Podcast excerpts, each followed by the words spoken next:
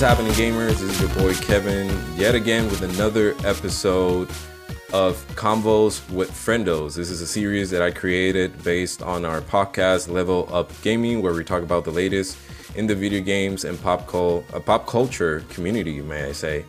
In this case, and this new episode that we're doing with Combos and Combos with Friendos, I have the opportunity to have one of my good friends from the mainland, from the States, Isaac. What's up, buddy? Hey, what's going on? What's going on? Um, Isaac, uh, we don't, funny story, we don't know each other personally. We haven't seen e- each other's faces, you know, Yeah. face to face. But we do have ourselves on social media. Uh, uh, and Isaac and both his wife and Isaac, I have I have noticed that they are really into pop culture, and noticed that Isaac is also a gamer and likes to be updated with the whole, you know, uh, video game and pop culture community, which is the industry that we always talk about in our podcast. And since we decided to do this new series, Combos with Friendos, we basically talk about the thing, uh, the things that we like to do the most, which is in this case gaming and you know pop culture in general. So first off, why don't you just uh, give us an introduction, uh, Isaac, like where you're from, um, fun facts about you, a little bit backstory on yourself, and you know we can go ahead and continue with the regular questions in the episode. Yeah. So I mean, I, I mean, first I want I, I want to appreciate uh, uh, of inviting me over to the podcast. I mean, it's my first one being in one, so it's so it's exciting, but also nerve wracking. But I mean, it. it I mean, it's understandable. Don't worry about it. But like I said, there's a conversation. We'll we'll let everything flow. You'll notice it's gonna be over really quick. Yeah, yeah. So, so I mean, uh, so my middle name is Isaac, but my actual name is Isidro Isaac Perez. Ooh, that's like a telenovela joint, bro. yes. Uh, I don't. So my first name came from my dad. I mean, his name is Isidro Perez. Uh, I would have been a junior, but he doesn't have a middle name, and and but I do. So that's where Isaac comes from. okay, okay. and uh, uh, I, I mean, from the mainland, from Houston, Texas. Uh, been living here pretty much my whole life. Both me and my wife we were both ra- born and raised here, so uh, it, it, it, will be fun one day if we were to move out and see where uh, where would life take us. Yeah, that's nice. Uh, Um, well, speaking about my wife, I mean, we've been married for six years. I mean, coming on this Sunday, it's gonna be six years Ooh, anniversary. So that's something to look forward to. that's awesome. That's great. Uh, actually, we were going on. Me and uh, and Gabby, my wife, we were going on three years now. In March, March 30, 30th. Wait, 31st or 30th? 30th. 30th, yeah. Three years. We're so we're still trying to catch up with you guys, but that's cool. Six years. I didn't know you guys have been married that long. Yeah, I mean, we got we pretty much got married young. Uh, I mean, I was 21 and my wife she was 20. So I mean, we we we married young, and I mean, there's nothing wrong with it. I mean, we just Yeah. want we just wanted to be with each other already and and just enjoy life with one another. Yeah, I hope she's close to you, bro. She has to listen to this beautiful man talking about his wife. You hear that? well, that's cool, bro. Um, uh, again, uh, I want to thank you for being available to do this, uh, you know, appearing as a guest in our podcast. And as always, like I said, this is just a conversation, and uh, we're going to be talking about the thing, like I said, that we love doing the most, which is keeping up to date with video games and pop culture, and as well playing video games. So, in order to begin the you know the podcast, uh, to be a little bit more you know focused on the subject, what was your first ever console that you know that console that you first remember that your either your parents gave you that it was a hand me down from a cousin or an uncle or something what was that console So my first console was the Nintendo 64. Yes. So I, I think we got it uh, in the very late 90s or so. Uh, I, uh, what's it called? The yeah, so the, Nintendo 64 was, was the very very first console that we had gotten. I don't even I, I we never went to go and, and go pick it up. I think one day I just I was already at home and I forgot who came and brought it. I don't know if it was both of my parents, but they just showed up with the Nintendo. We I I just very fast just took it out of the box and just started playing with it. So it was brand new. It was like a new N64. I think so. Yeah. Okay, which one? Uh, what version do you get? Like the regular black one, gray one, see-through one, Pokemon one? I think it was the. I think it was the black one. I think it was just the basic one. Okay, that's cool. But still, you had like a really good starting point uh, with a console. I remember I have I have a lot of fond memories uh, with the Nintendo 64. Uh, I remember, uh, thanks to the beautiful efforts of my mother, she uh, was able to sign us up for a couple years straight on summer camp. And uh, I remember when we didn't have any outside acti- activities to do, uh, the actual like the camp, the owner had like a bunch of N64s that every single room because the kids were divided by ages. You know, like the little kids, like the super small kids, uh, toddlers, uh, like 10, 12 year olds, then teenagers, and, and like 17 year olds. And uh, every single room had an N64. And uh, I remember we would play a lot of Super Smash Bros., which uh, was a really big game. Um, Pokemon Stadium. Mhm. Uh, was that the one that was pretty much like Mario Party, but with Pokemons? Pokemon Stadium? I don't remember. So I, I know I, I I do remember with Pokemon Stadium, it, it wasn't really like uh it wasn't really like a story. Like it, it didn't even have a story mode. It, it just had uh Just fighting, where- Uh, yeah, just just pretty much just pick whatever Pokemon you want and just battle it out with uh with with the with the AI, the the, the computer Okay. and, and, just- and just go up against them. I think there was like a like a tournament like in game. So the more you keep winning, the more you move up. So that and, and then they had like these kind of like a little bit like like with Mario Party, where mm-hmm. they had like these mini game these mini games that you were able to play. Some of them were pretty cool. I forgot this one where I think it was like Chansey, I think, and you had to follow the the the buttons on which to press, and if you get it wrong, or however many times you get it wrong, there's there's this hammer and it just starts hitting you. Damn, bro. The, the, the, the noise that they make, but the, it'll do like a boing, boing. That's hilarious. Um, yeah, it's. Uh, I actually looked it up. It, like you said, it was uh, a section of the same game of Pokemon Stadium. Um, the game that I remember the most, or the mini game in that uh, um, entry, was uh, the Lickitung uh, mini game that you had to eat like Japanese, uh, you know, like Asian food. Yeah. Um, and if you would eat like a spicy one, you would see like Lickitung like caught on fire or something like that. um, there was with uh, one with uh, Chansey. You said Chansey, right? I think it was Chansey. Uh, There was it was there was a bunch of a bunch of like different mini games. Like Sushi Go Around was one of them. Uh, I have it up. Snore War with Snorlax. Uh, I think it was there was another one like kind of the same way as Simon says with Chansey. I think. Mm, yeah. There, I don't know. I don't remember. I, I used to play a lot of Pokemon when I was in uh, in primary school, but I don't remember a lot of the names, anyways.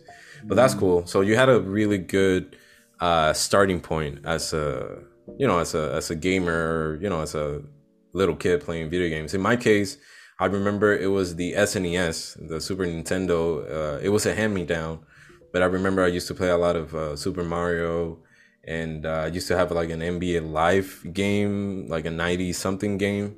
It was blocky as heck, but I loved that game. I thought that was like next gen graphics or something like that. Um, but yeah, that's cool. And you know, talking about your childhood and the games that you used to play, what was your favorite game to play as a you know as a kid? I mean, there was. I mean, there was plenty. and at the same time, do you have a memory related to that game or either or, or another one? Like your favorite game can be this one, but one of your favorite childhood memories playing games can be a different game. So it's up to you. So I, I know, I mean, throughout I mean, throughout the years of growing up and stuff, I mean, we, we went from a Nintendo 64 to the GameCube, PlayStation 2, Xbox 360, Xbox One, and then and then the S. And I think I think out of the ones that were like my favorite, like my favorite favorite was like Star Wars Battlefront 2, the the original one, not not the not not the newer one. Um, this is a PlayStation 2 one, right? Yeah. All right. Yeah, that that one. Uh, Kingdom Hearts 2. Yes. Nice. Yeah. and then and then there was this other game that we used to play, which was really fun, but I mean it's, it's expensive now still. Uh, I don't know if you heard about it. It was called Phantasy Star Online. Fantasy, I don't remember. Let me look for it. Fantasy, fantasy, Phantasy Star Online. Yeah, Fa- Phantasy Star Online. It was kind of like. Oh, like PH Fantasy, not F A Fantasy. Yeah, PHA. Phantasy Star Online. Like it, it was like a GameCube game, like an old one, or yeah, it, it, it was a GameCube game. Uh, it's kind of hard to describe it. I mean, you're, I mean, you were pretty much like in this in this big spaceship when you start off and then you go to you walk around and you get towards like a portal and it transports you and um uh, you can choose the type of character that you want. Do you want someone that you that usually just handles with swords or or, or, or with rifles and such like that. And it was pretty fun and, and it was cool that how you you can play it like co like co-op. So pretty much like four people at the same time and just uh, doing it all together. But so this I, this I was like a like an RPG one, yeah, yeah, yeah, for for the GameCube. Yeah, I'm sure, look, I have the pictures of. Looks cool. Yeah, but for sure, uh, uh, Star Wars Battlefront 2 and, and Kingdom Hearts 2 were one of my favorites. And and a funny story with it is that back then, whenever we had the PlayStation 2, uh, so at first, at first we had got in, we had the the original one, the the the fat one, the PS2, mm-hmm. and I think we had let my uncle borrow it, and he used it for a little bit, and then uh, for whatever reason it broke down. okay. But I think, but I think he got you a new one. Yeah, so he he ended up getting us the the uh the slim, and I think it was the the silver one. Okay. Uh, the the the slim PlayStation 2 and we had the and while I was playing Kingdom Hearts 2 back then I still I we didn't have a a memory card. Oh god. I, know, I know a lot of people did this is that they would play the game and excuse me so I would get home from school do whatever I had to do and then and then uh, jump back on it again and start start playing it for a long time and then once it was time for me to go to bed I would just leave it on uh, wake up, go to school, and then hoping that the hoping that the that the PS2 didn't overheat or anything, and if it didn't, I kept going. yeah, or the power went out or something. Yeah. yeah, that's that's leaving life on the edge, bro. Yeah, I went through the same thing. I remember when my parents uh, bought me the PlayStation 2, the the same one, the thick one Mm-hmm. Um, they bought me. I remember the Star Wars ra- the pod racing game. Oh, okay. Yeah, that game was legit, bro. Um, I never actually played it. I, I know that it's on the Switch now. I, I, yeah, it was good. It was. I mean, at that moment, I felt like it was super innovative, and it not only uh, taught or talked about the whole story of the Phantom Menace, which is the only movie where you see pod racing but you would explore like totally different worlds that you haven't seen in the Star Wars uh, franchise, and you could see like different uh, pods, uh, you know the racers per se characters um, the actual machines like you could upgrade them. Um, i think you could even play with like young like a teenager version of anakin from episode 2 and uh, at that point you would have everything maxed out and it was like super op but it was good. So they bought me that one. They bought me driver. Um i think that was the name of the game. Yeah driver. Uh i remember it was a lord of the rings game but that that game for some reason wasn't wasn't working with the playstation. It, it wouldn't read the disc. Scratched up no, it was new. That that was the odd thing. It was. I remember we bought. It was funny. My parents tricked me because they were like, I was with them in Costco when they bought everything, and they were like, "No, we're gonna." Uh, we were with my mom's best friend, and they were like, "Oh, we're gonna pick up a PlayStation for my mom's friend's son." Uh, so you know, help us out. So I picked up, you know, the best games that I would pick and it was a, surprise that the next day it was under my bed and it was for me. So it was Lord of the Rings that for some reason wasn't working, and Maximo. Do you remember that game, Maximo? I, I don't think I've ever heard of it. It it was uh like a gladiator, and uh let me show you the picture, like the cover art. Maybe you you'll recognize it. Give me a second. Um, let me know if you can see my screen. Mm. Oh, okay, okay. You don't no. remember seeing this game? No, I I think that's the very first time I ever see it. Yeah, it was like like a gladiator, and you would fight like skeletons and a bunch of stuff. But I remember um, that this game when I when I got it, I didn't have a memory card, and I was going through the same thing that you were going through, but I wasn't I wasn't as smart as you guys. I would literally restart the game every single day till like a month afterwards when my dad was able to buy me a white and blue 8 megabyte memory card. I still remember we went to GameStop um, when it was still open here in Puerto Rico, which they went on bankruptcy. But um, yeah, we don't have any more GameStops here, so that's a sad story and uh, yeah, that's when I started, you know, actually going through the game and eventually finishing it. And uh, so yeah, that was that was your list of favorite games at that moment, right?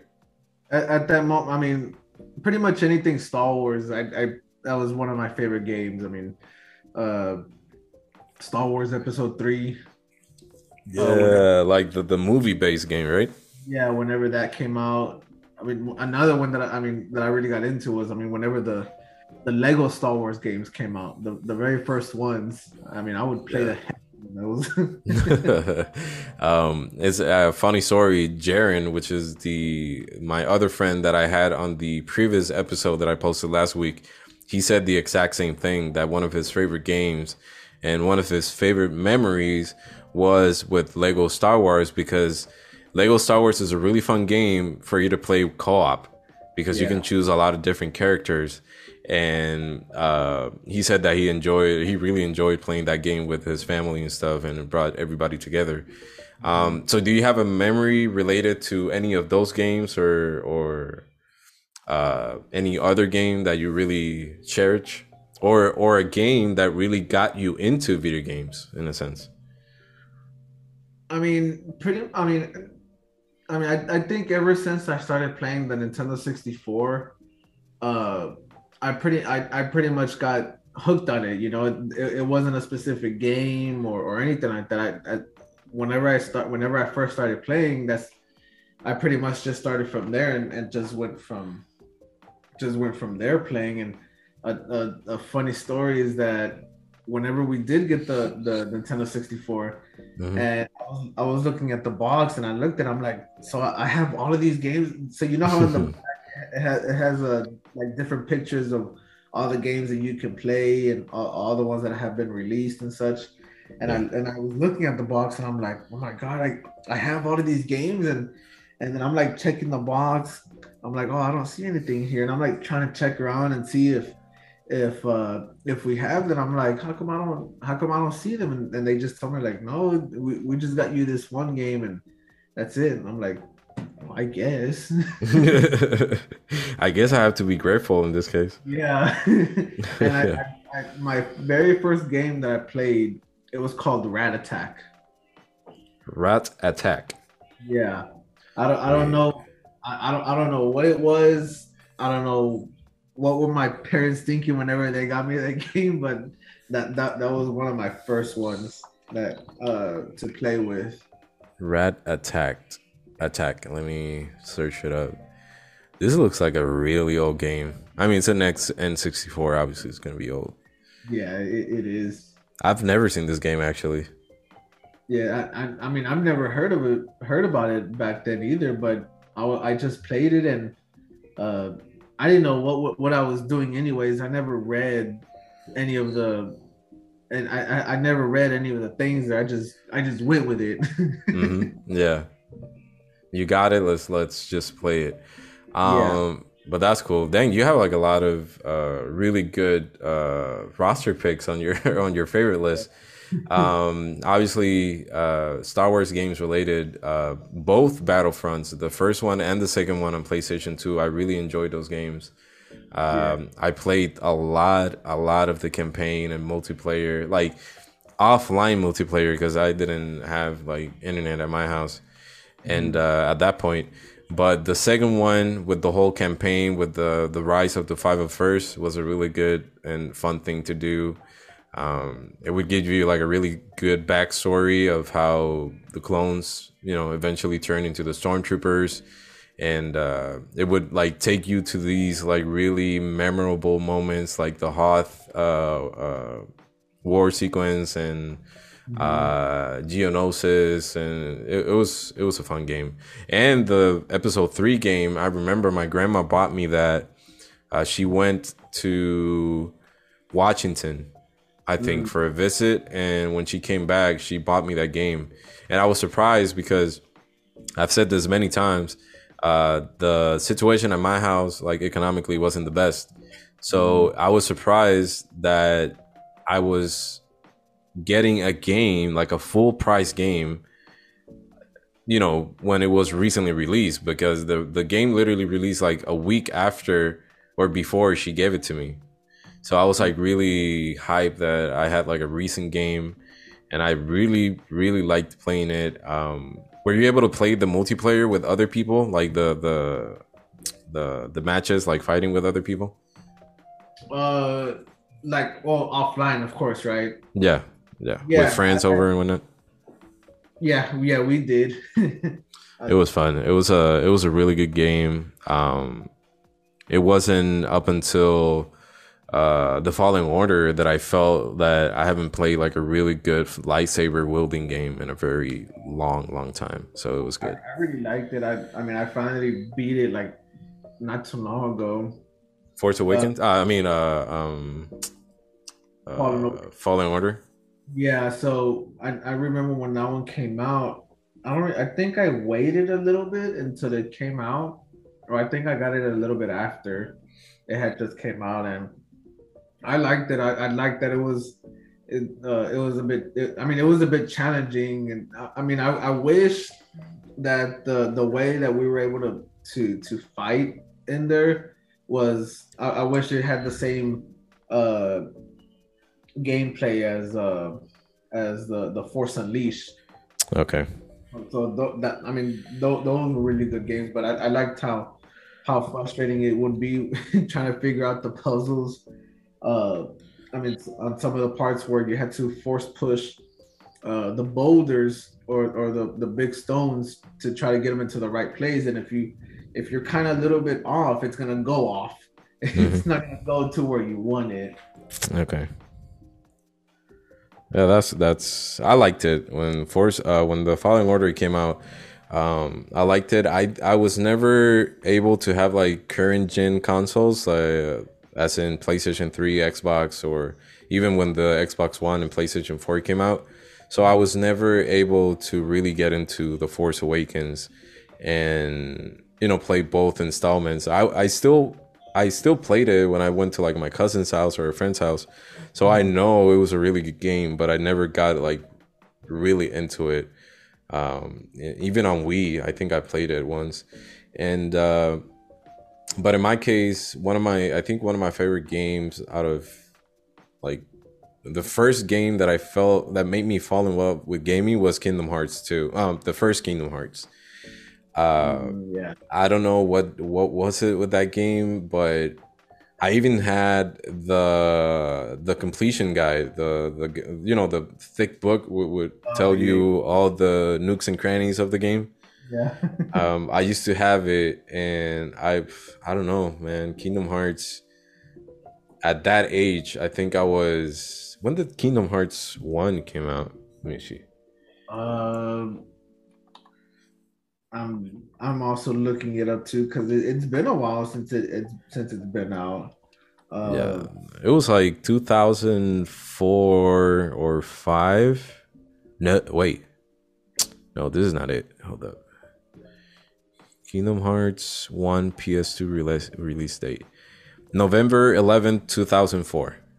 Oh, okay, okay. And I and I know that Kingdom Hearts two came out like A year after that. a year or two years after that. Yeah. 2005 actually to be precise. Like literally a year and like a month and 10 days after that. Um so but my in my case I started playing Kingdom Hearts the first one when the second one was already out. So Oh. I I really got into the game and when I found out there was a second one, yo, my god, bro, it was that was a done deal. Like that was on site, like my buddy Alex says. It was on site that I got on that game. Wait, it says it's 2000. Actually, I got it wrong. The one that I was telling you about, it was the Game Boy Game Boy one. Uh, the first one, March 28th, to 2002. Yeah. Yeah, that's way before. Um, so yeah, like you said, it, it, it took a couple years for the second installment. But anyways, I started playing it uh, both, uh, you know, pretty much close to the other one because I didn't know there was a second game. Right now, if you look it up, there's like how many, like twelve different installments for the freaking uh, Kingdom Hearts uh, franchise um, taking uh, into consideration like the Game Boy, the DS, PSP, um, the 1.5, Re:Chain. There's, there's a bunch of games. The third one, obviously, uh, Kingdom Hearts X, the the the iPhone one, the phone game, and Yeah. it wasn't until I bought, I pre-ordered the third one where I found out that every single game gets connected to each other Yeah. like every single game. For me, the story on Kingdom Hearts ended on Kingdom Hearts 2. Because then the 1.5, the Re:Chain of Memories came out, and that was the the connection between one and 2 Mhm. And I didn't like that game because it was based on like cards. I don't know if you remember that one. Um, the attacks were uh, cards, so you would have to stack up a deck with like set up moves. And when you would fight you would use those cards and hit the enemy with those cards. Like the first card if it's like a like a left key hit something like that he would do it. And i didn't like it. The gameplay i didn't like it. I, I never got into them. Uh, I mean, I mean, I mean, I did have a game board, but I think I, I just never had got in the game. Uh, no but this one wasn't playstation the 1.5 yeah, when it, whenever it had, uh, whenever it was, when, yeah, when when they brought them all together, yeah oh okay okay I see. so, some of them on one game. Uh, I mean, I really did. I really, I mean, I really did like that they finally put it into into an Xbox version. hmm the 1.5 the 2.5 but i the only thing i didn't i don't i didn't like was that they were only selling the uh uh where you can only buy it like inside the inside the store as in um like the the play store like the xbox play store or something like that? Uh, with, without the disc i mean. Oh, okay digital then. Yeah yeah there, there you go digital. And uh but but and and with the playstation 4 they had the the all-in-one uh the that pretty much every Kingdom Hearts game plus Kingdom Hearts three was was all in one game. Well, I mean, well, I didn't know if it was an all in one game, but it, it, was all in one package and it was just mm-hmm. one price. It was but like you, eighty bucks or like hundred bucks. I don't remember. No, well now I mean it, it's cheaper. I think it's like forty dollars now, maybe still. But yeah. on the but on the Xbox version, you have to buy the. You would have to pay for the the one point five and 2.5 and then the the other one the prelude with uh uh from Ch- uh i believe it's uh, birth by sleep there you go like the pre- that's the psp right? Yes yeah. Okay. So i never got into those like i said i didn't have those consoles but um for me the story ended on the second one but when i pre-ordered the third one uh, i was like let me go ahead and look up uh like a summary of the whole story because I knew there were PSP games and Nintendo mm-hmm. DS games and Game Boy games. Bro, I looked up, it was like a 30 minute long video. Yeah. and that's when I found out that every single game was connected to each other. And not only that, that after the second game, there were there were a bunch of stuff going on. Like yeah. Riku and because the ending of the second game is freaking like it takes my heart and and, and like presses it on, against a sword of how beautiful that story is. Mm-hmm. Um, then on I found out that after the second one, Riku and Sora go to Yen Sid to become Keyblade masters, but then Sora is not able to become a Keyblade master, but Riku is, and then Axel becomes uh, a good guy and befriends Kairi and they go on a separate quest. And I was like, what? Where was I? What? When did yeah. this happen? Like, and they have cutscenes and everything about it. it. It's not like a like a lore thing or like it's written and that's it. They have gameplay and they have cutscenes and they have games. Sorry about the the bikes. Um, they have games that talk about this whole story and i was like wow my god. And how everything uh, at the end ended up connecting i was like this is beautiful. I know the kingdom hearts um, franchise uh, franchise gets a lot of hate. Um, they make fun of the um, of the kingdom heart uh, fans because they say that not even the fans know how you know what the Give me a second, because Siri got activated and I didn't tell her to. Um, not even the fans know how to explain the the whole story and what happens throughout all these uh, entries in the franchise. But still, Kingdom Hearts I think is my favorite game uh, because it took place and I played it in a very special moment of my life when I was a kid, and I, I will forever cherish that game. So I really appreciate it. Yeah, it, it, it's like one of my like one of my top games to play. I, I, I think with any Kingdom Hearts, I mean one, two, and three were, were like my all time favorites. I mean, I mean also I I mean my number ones are like pretty much any Star Wars games, and then and then Kingdom Hearts. But I mean, I know with Kingdom Hearts, I know I put in a lot of hours playing yeah. it, especially the second one and then trying to uh, uh, in Olympus whenever you're you're going through the different the trials cups. and yeah yeah the different cups. I think I've all, I've beaten all of them except for the I think it's the Hades one that I've never got a chance to to finish. The real question is, were you able to beat Sephiroth on Kingdom. Hearts 2? No, and to this day I still can't do. it. no matter what, no matter what I do, no matter uh uh, I don't even think I've got into the. I've leveled up high enough to where I can still withstand the damage, but okay. I, I still can't beat it to this day. Yeah, I only know three people that have done it. My brother-in-law, a friend of mine here in Puerto Rico, and uh, a school buddy that I had back in in primary school. Mm. Uh, and they basically said that they had to level up, like they had to grind the. They would go up the tower on the city or the world that never was. Remember that part on the second game? they would go up the tower and then go back down, go up, go back, go up, go back down, like constantly leveling up. And most of them got the Ultima Keyblade, which is something that I never got. Uh, so that was able to help them out too. And uh, yeah, I was able, I was never able to do it, but whatever. I love the game uh, regardless. Well, So- well, what was one of your favorite Keyblades? Uh, are we talking about Kingdom Hearts 3 as well? Uh, yeah, pretty much. I mean, overall.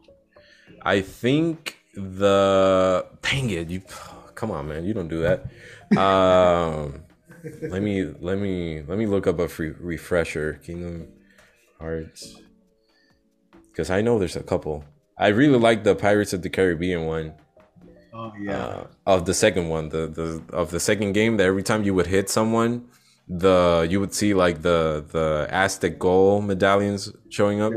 Uh, Um, I was always a fan of the original one, like Sora's OG Keyblade. I really liked that one. Really? Uh, yeah, I w- I've, I've always been a fan of that uh, design or or. Uh, I remember the Oath Keeper was a really was one that I really liked, and I think was the one that I used the most on the second game. Um, the black one, Oblivion. Yeah, sorry about the noise again. Oblivion, Oblivion was a really good one. Um, I'm trying to remember from the third game. Uh, can't remember that well. Yeah, I think Oblivion uh and the Oath Keeper was one of my favorites. yeah, I, I I would always use those those two specifically for the uh for the final form. Okay, yeah. You were able to hold uh two of the Keyblades, and th- those were the ones that I would always use. Yeah, I'm I'm looking up the pictures cuz this one says okay, this is like all Kingdom Hearts Keyblades. But they, it doesn't say the name. I remember uh there was another one that you would get on dang it, I don't remember because there's a bunch of them here based on the uh PSP game as well and I don't I don't know those as well.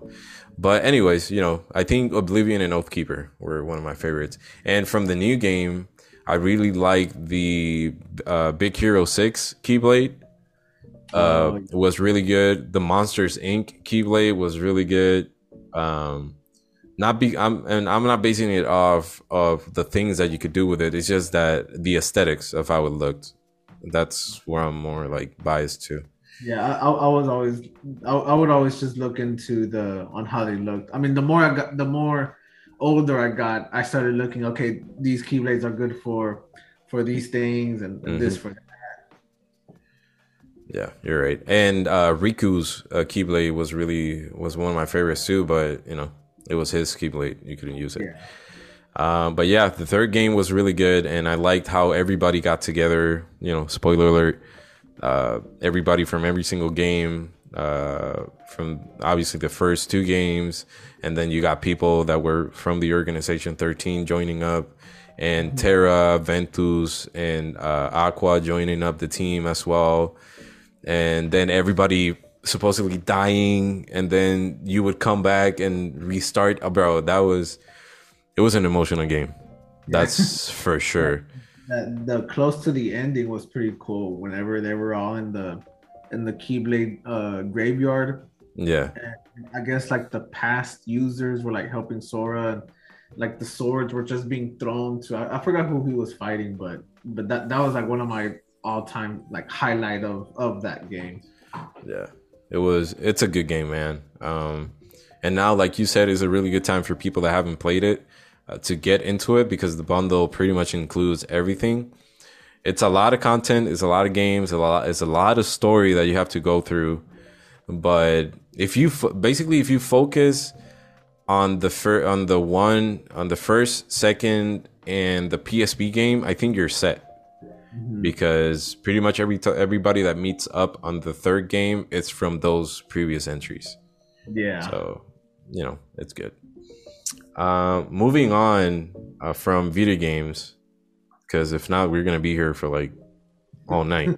all night. Yeah, and we got we got to work in the morning.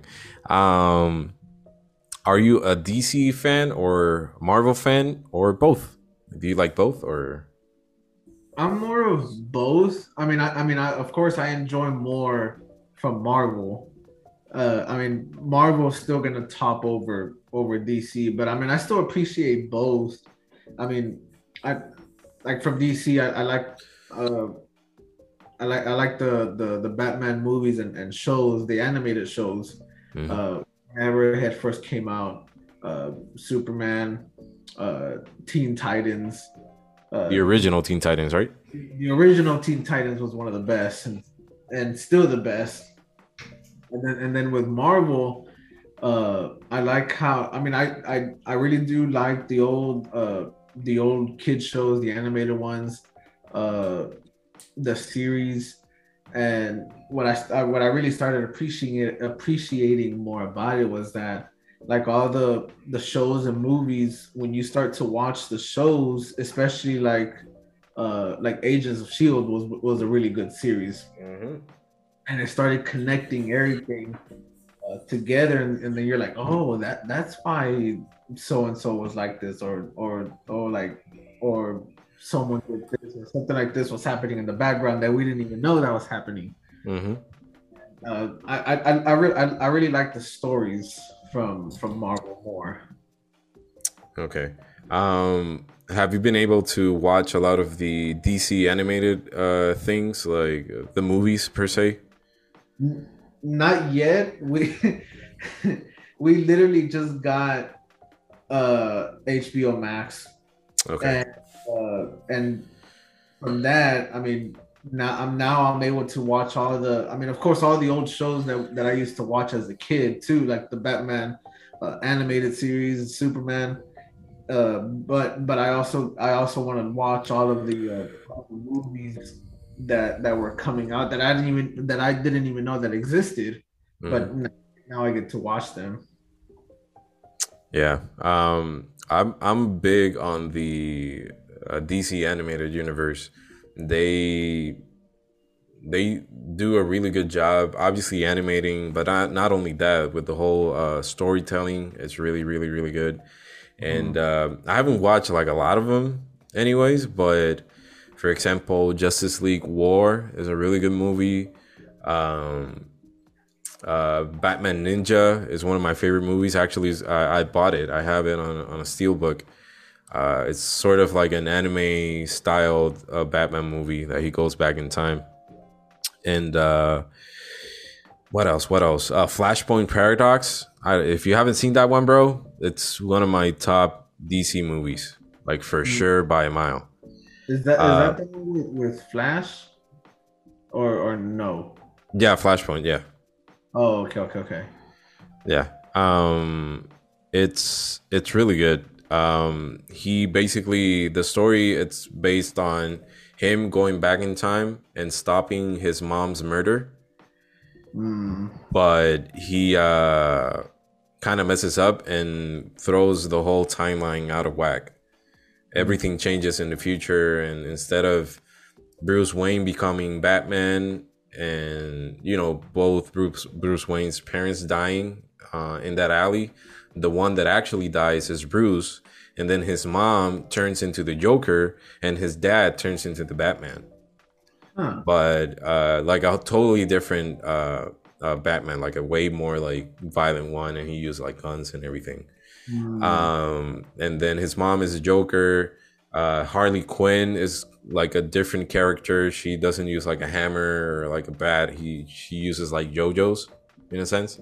Yo-yos. Um, yeah, but it's a really good movie. I don't want to like spoil it for you. I, I, think it's a really good uh, uh, introduction to the whole DC animated universe. I mm. still have a bunch of movies that I need to watch. Uh, Judas Contract, uh, one one with the Teen Titans. Yeah. Um, uh, what else? Batman Hush, uh, The Longest Night. There's a bunch of really good movies, and you know they do a good job and they recently i think they recently came out with the injustice one like a new one uh, mm. animated but i haven't been able to watch it either So Yeah. yeah, that's good. Yeah, I, I know that their I know that their animated movies and shows are they're they're pretty much a whole lot better than, than the actual uh real life movies that, that they that they had brought out. Well, what is your current like favorite uh, live action DC movie?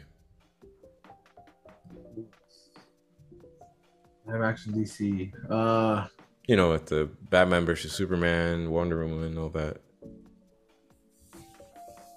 Even like old school Batmans, you can talk about Christopher Nolan's Batman, and and maybe uh, if you like uh, uh, Val Kilmer's Batman, if you like him, well, whatever.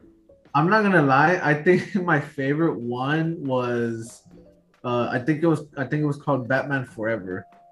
That's the one with. Um, Is that George Clooney's Batman? No, it's with the Val Kilmer. Oh God, not. Yeah, I, I think it's with Val Kilmer and uh, uh, No, Batman Forever is. Wait, is the one with, with Tommy Lee Jones as the Joker. Uh, Jim Carrey is the Riddler. and- Yeah, that's that's George Clooney. Yeah. no, that, that's the one before it. George, George Clooney is the one with uh, uh, with Mister Freeze with Arnold Schwarzenegger. Oh yeah, yeah, yeah, yeah. Val Kilmer. Yeah, yeah, you're right. Dang it, I flunked. I'm sorry. yeah, you're right. You're right. yeah, I, I don't know why, but I think that's one of my favorite ones. Okay, and and from the most uh, recent DC in general, is like Superman or or Batman versus Superman, Wonder Woman, Aquaman. Which one do you uh, really like? And if you like every single one of them, then yeah. I mean, I really, I really do like. uh I mean, I know Aquaman was pretty good. Uh, Wonder Wonder Woman was really good. Uh, The first one or the second one? Which one? the first one, Yeah. All right. the first one was really good, but uh, I don't even think I have a favorite out of. I think I just, I just, I just like them. I don't think I have a favorite. Yeah, that's that's really- uh, understandable.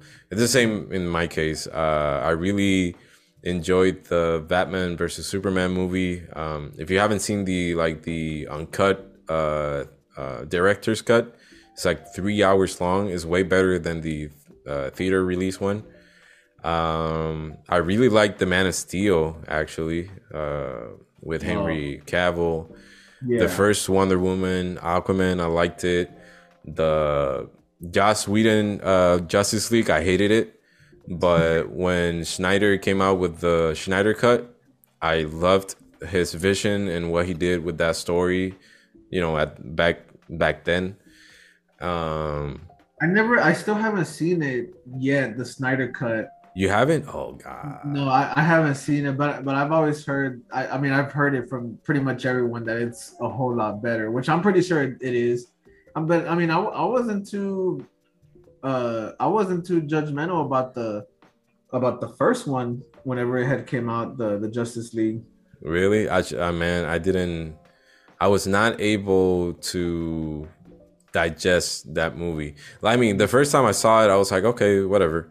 But then when all these leaks started to come out and and people started to find out what the uh, Zack Snyder's Justice League version was supposed to be, Uh-huh. I was like, nah, this movie is way better than the actual, you know, the the the the canon Justice League movie. Yeah. Um, and then when he was able to get all the funding to finish the Snyder cut, I was really, really excited, and I would be like up to date with, oh, this is before they actually got the funding. He would post like, oh, this is like a storyboard of what we have, what we had projected at that moment, and you would Mhm. see like it was a whole different story.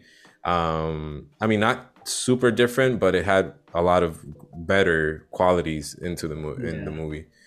Um, it's on HBO now that you have uh, HBO Max. You can watch it.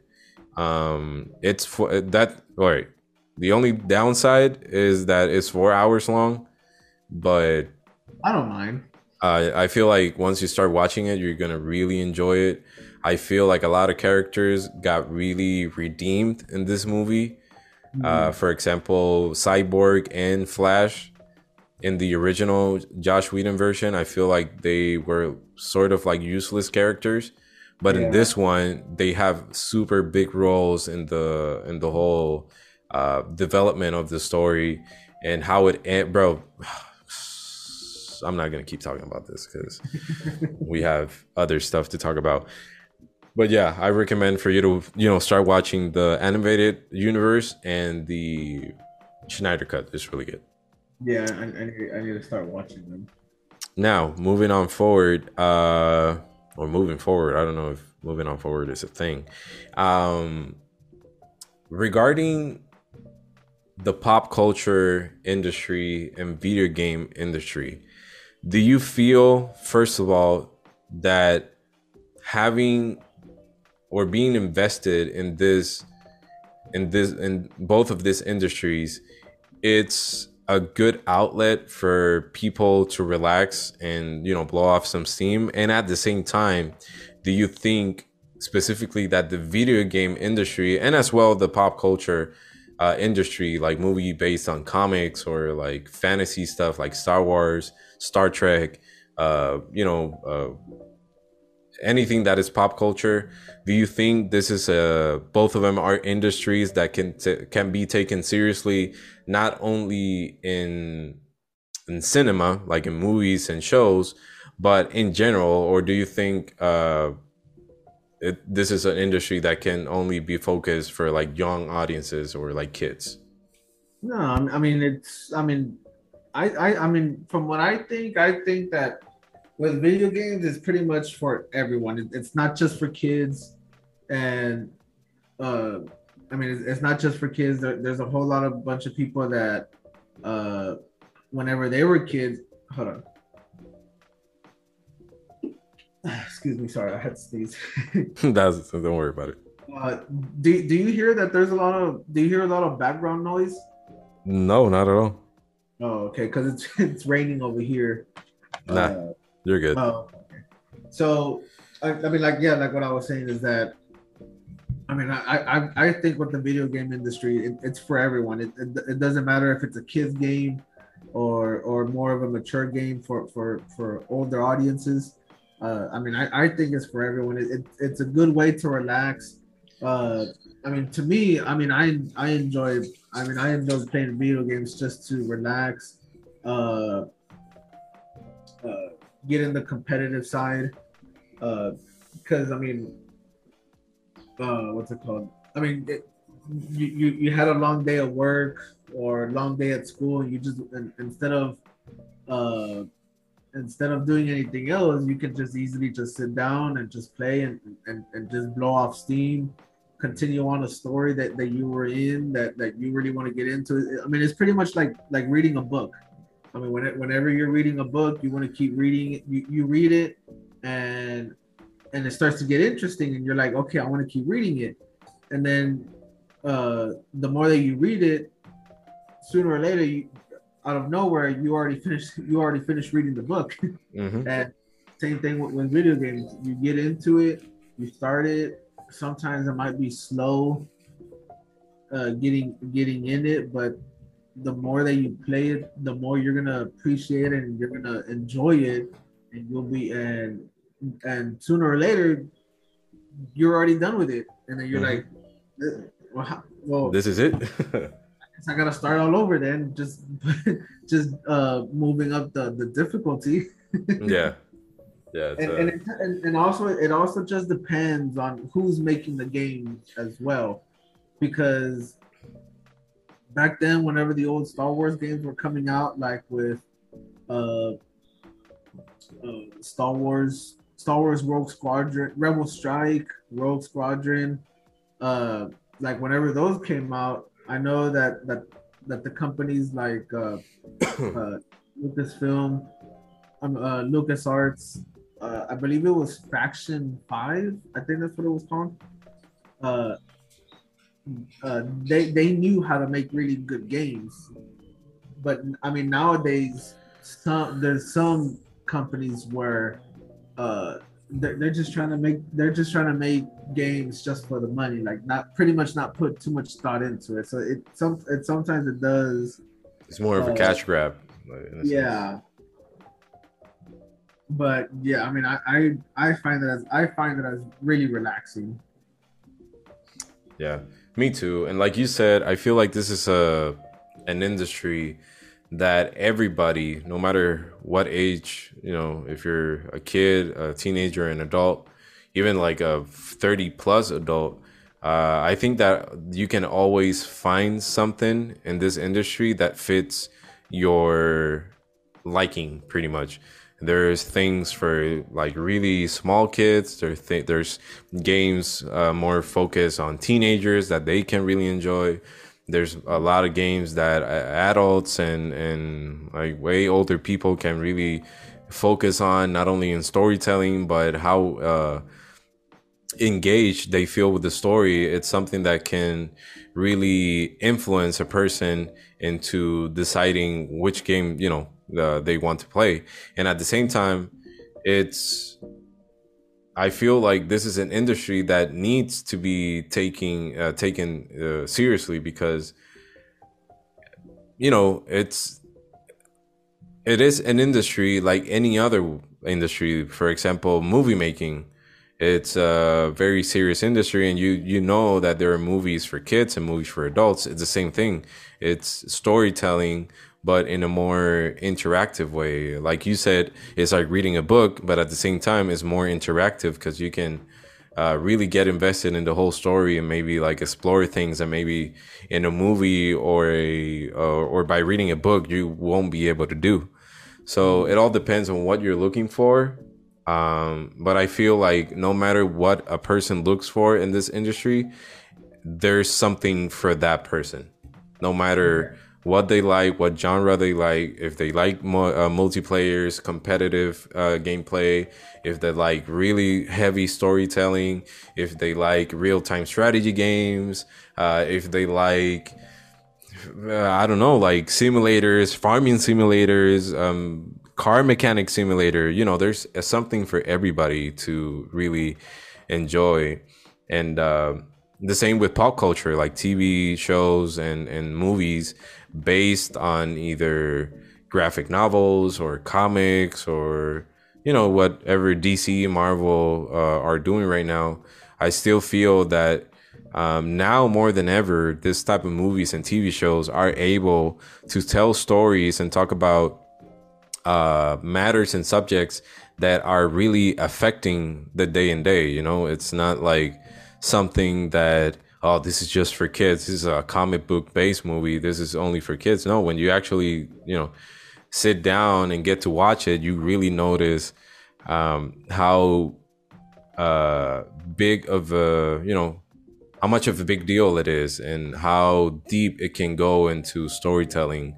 And um, I've been noticing that with the latest shows regarding like WandaVision, uh, Falcon and the Winter, uh, Winter Soldier, um, it touch it talks about a lot of like touchy subjects that unfortunately uh, people are going through uh, today in 2022. So yeah, you know, it's it's it's entertainment, man. Uh, you you choose whatever you like, obviously, and whatever you feel more comfortable getting entertained with. That's on you. If you you know like just doing sports because that's something that you can blow off steam and and do it and and feel like relax fine that's good. But if you choose to play video games or keep uh you know keep the pop culture and video game uh industry uh, alive inside you then you know do you bro? Yeah. It's it's for everybody like you said. So yeah, um, and, I, and I already told my wife. I mean, even, whenever I get into my 60s, 70s, 80s, however long I, I live, I'm still gonna keep playing video games.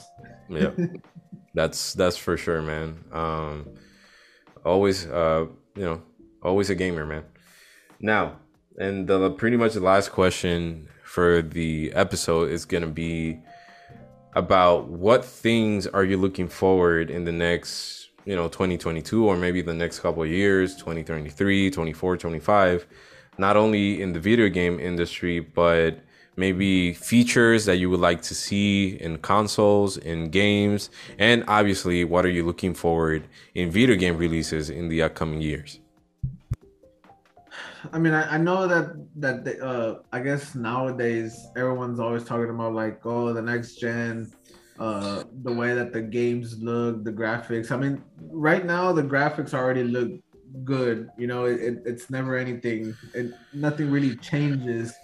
But I, I would really want the the I would really like the the video game companies to actually put more thought into the games that they're making now because I mean I mean right now we, we live in a world where it's pretty much uh, just finding ways to make money and find mm-hmm. finding ways to to make money really fast just because everyone just because you know that everyone's going to be playing this game you know but I, I would really want them to uh, take the time on making a good story like how they used to back then uh, making uh like the downloadable content like like add-ons mm-hmm. like if you're gonna buy the game full price whatever that's fine that's fine but if they're gonna if they're gonna have like downloadable content where you're able to add stuff to the game at least make it a little bit more cheaper and accessible to everyone okay. because then it's not gonna it's i mean it's not fair to everyone that they want to they want to do certain things but they can't because because it's too expensive. yeah, they don't got they don't have forty bucks to uh, spend on uh, on the new DLC or the expansion. Yeah, and and and most of the time, some of the DLC is it's not even like it doesn't even offer that much, but you're still going to be paying a lot of money for it. Mm-hmm. And I mean, I mean, back then they used to just have all the games all together. I mean, whatever the game came with, that's that's that's that's it. That's, what you get. You know, everything's all, all in there, but uh, they should really take the time to make the games even longer, uh, even longer instead of just uh, instead of just making it to where it's playable and then just set it like that and then sell extras to it when it should have already been added onto the game in the first place you know mm-hmm. yeah yeah, it makes sense. Uh, one of the games that come up to my to my memory when you talk about uh, DLCs and pretty much uh, paying you double, triple, triple, or four times the price of the original game. Uh, it always uh, reminds me of Destiny, the the second one. Um, I remember when that came out, uh, it had a few. It, it has it has had a few um, DLCs. I remember it had Rise of Iron, uh, Forsaken, Shadowkeep, Beyond Light. There's a new one, a new DLC coming up uh, next month uh, called The Witch King, uh, Queen. There's gonna be another one coming up called Lightfall, and I think there's a last one uh, called The Final Shape. Though, so that's seven different DLCs that you would uh, need to literally pay for it and yeah, that's a lot of money that you're investing in a game. At the same time, uh, I understand what you're saying. In this case, uh, we do need more games that are more focused on delivering a well tailored and well directed uh, story, and and and there are modern modern games that actually are able to do that. You know, for example, when you think about of a Ghost of Tsushima, it's a PlayStation exclusive. Well, you have X- Xbox, right? Yeah, yeah. I I know which game it is, but I I mean I can't play it. yeah. Um. So obviously, uh, Ghosts of uh, eventually, when uh, if you're able to play it, you're gonna notice that there are a lot of modern games. Uh, it's only a handful. You know, when you compare it to all the games that are being released, it's not compared to the amount of the actual really well made games to the other like more focus on on DLCs and microtransactions. But mm. for example, uh, The Last of Us Two isn't a you know it's a really invested, uh, amazing roller coaster story. uh, Ghost of Tsushima is a really good story. Um, both Spider-Man games, the first one and Miles Morales, have really, really good stories, and the second installment of the game is coming up in 2023. Um, all the Uncharted games are really, really good uh, story-based games. Um, and I know I'm sounding a little bit biased towards PlayStation exclusives, but it's actually the truth when you think about it. They have a lot of like really good storytelling games mm-hmm. and franchises that really exceed the expectations of people when it comes to storytelling. God, the new God of War 2, uh, the one that came out in 2018, has a really deep and profound story that a lot of people uh, loved, and it's one of the highest rated ga- rated games. And um, the second one is supposed to come out this year, so there's a lot of people uh, waiting for that uh, entry. But yeah, you're right. Um, we we always appreciate that type of content, and obviously we need it. And and, and no matter if, if we are guaranteed that they're going to be future projects that are going to deliver what we're expecting, we can wait as long as the developers need to take to make that game. As long as they actually are able to make a really good game, we're up for that, bro. No matter what. Yeah, yeah and, and what, what I really liked was that with and Microsoft did beat PlayStation, Sony out of this is whenever they acquired uh, Activision, Activision and uh, yeah, Blizzard, Bethesda, Blizzard and stuff, which was pretty cool. And hopefully, all of those, hopefully, all, all of those games that that's already with those companies get added on to the uh, Xbox Game Pass, which is one of the one of the features that I really like. Mm-hmm on the on the Microsoft side, but I would really love to play uh, Spider-Man and and, uh, and and all the other exclusives that come with it. But I mean, I would just have to go buy the system if it's ever available. yeah, yeah, pretty much. And that's another thing that they need to do is have the actual consoles available, not and try to find ways to not let scammers get the uh, get the and then selling it for twice as much.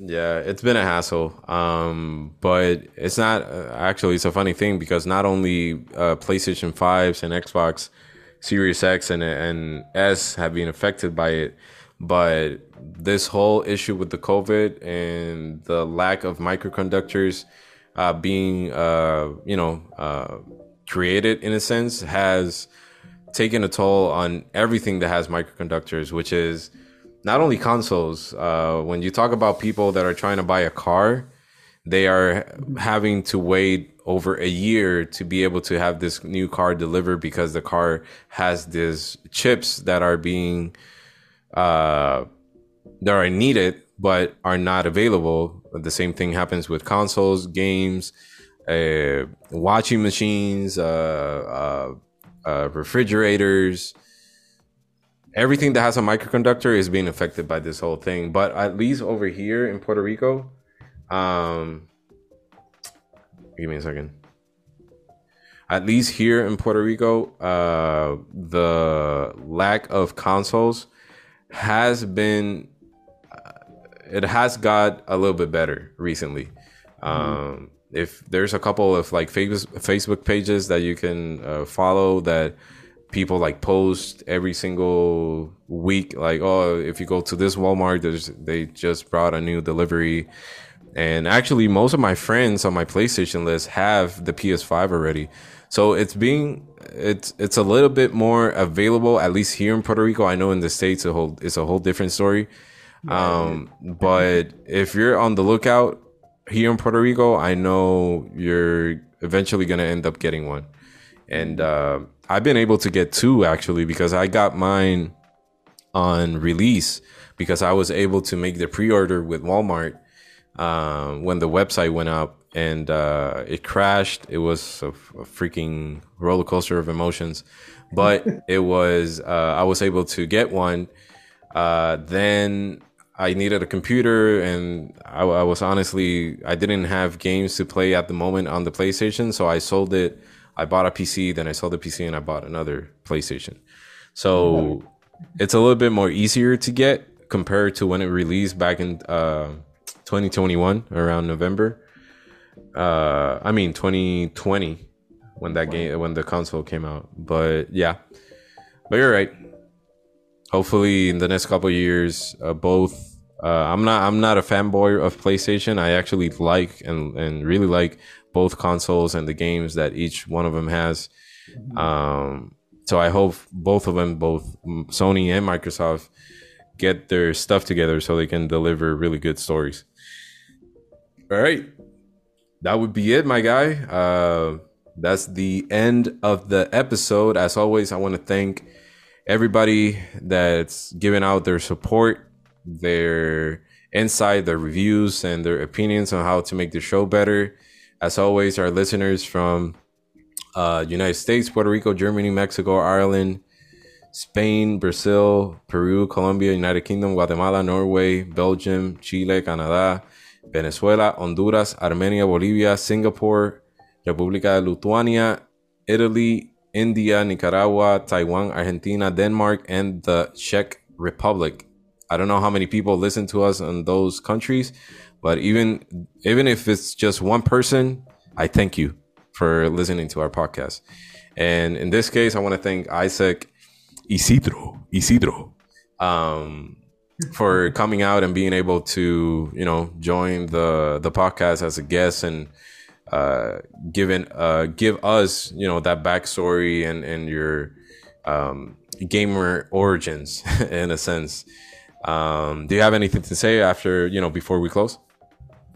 Uh, I mean, just I, re- I really appreciate it and, and uh, thank you for having me. I mean, it was it was really fun talking to you more and and like like how you were saying at the beginning where we don't know each other in person but I mean, we we do follow each other. We we we both look at the at the stuff that we both post. So, and uh, it it feels like you live like right down the street or something. Yeah, even though we're like hundreds of miles away. Yeah, but I mean, hopefully one day we can get together. Hopefully we can uh, make a trip to go over there, go visit y'all, or, or y'all come over here. However, yeah, and, it would be nice but I, but thank but thank you for for having me here. Uh, thank you, man, again for being uh, available and uh, giving us your your um, your backstory and everything, as, as well as your. Thank you to your wife for being able to for letting us borrow her husband for a while so we can uh, do this episode. So Mimi, thank you so much. Um, anyways, uh, as always, thank you for everything. Thank you, Isaac, once again, and keep on gaming. All right, thanks.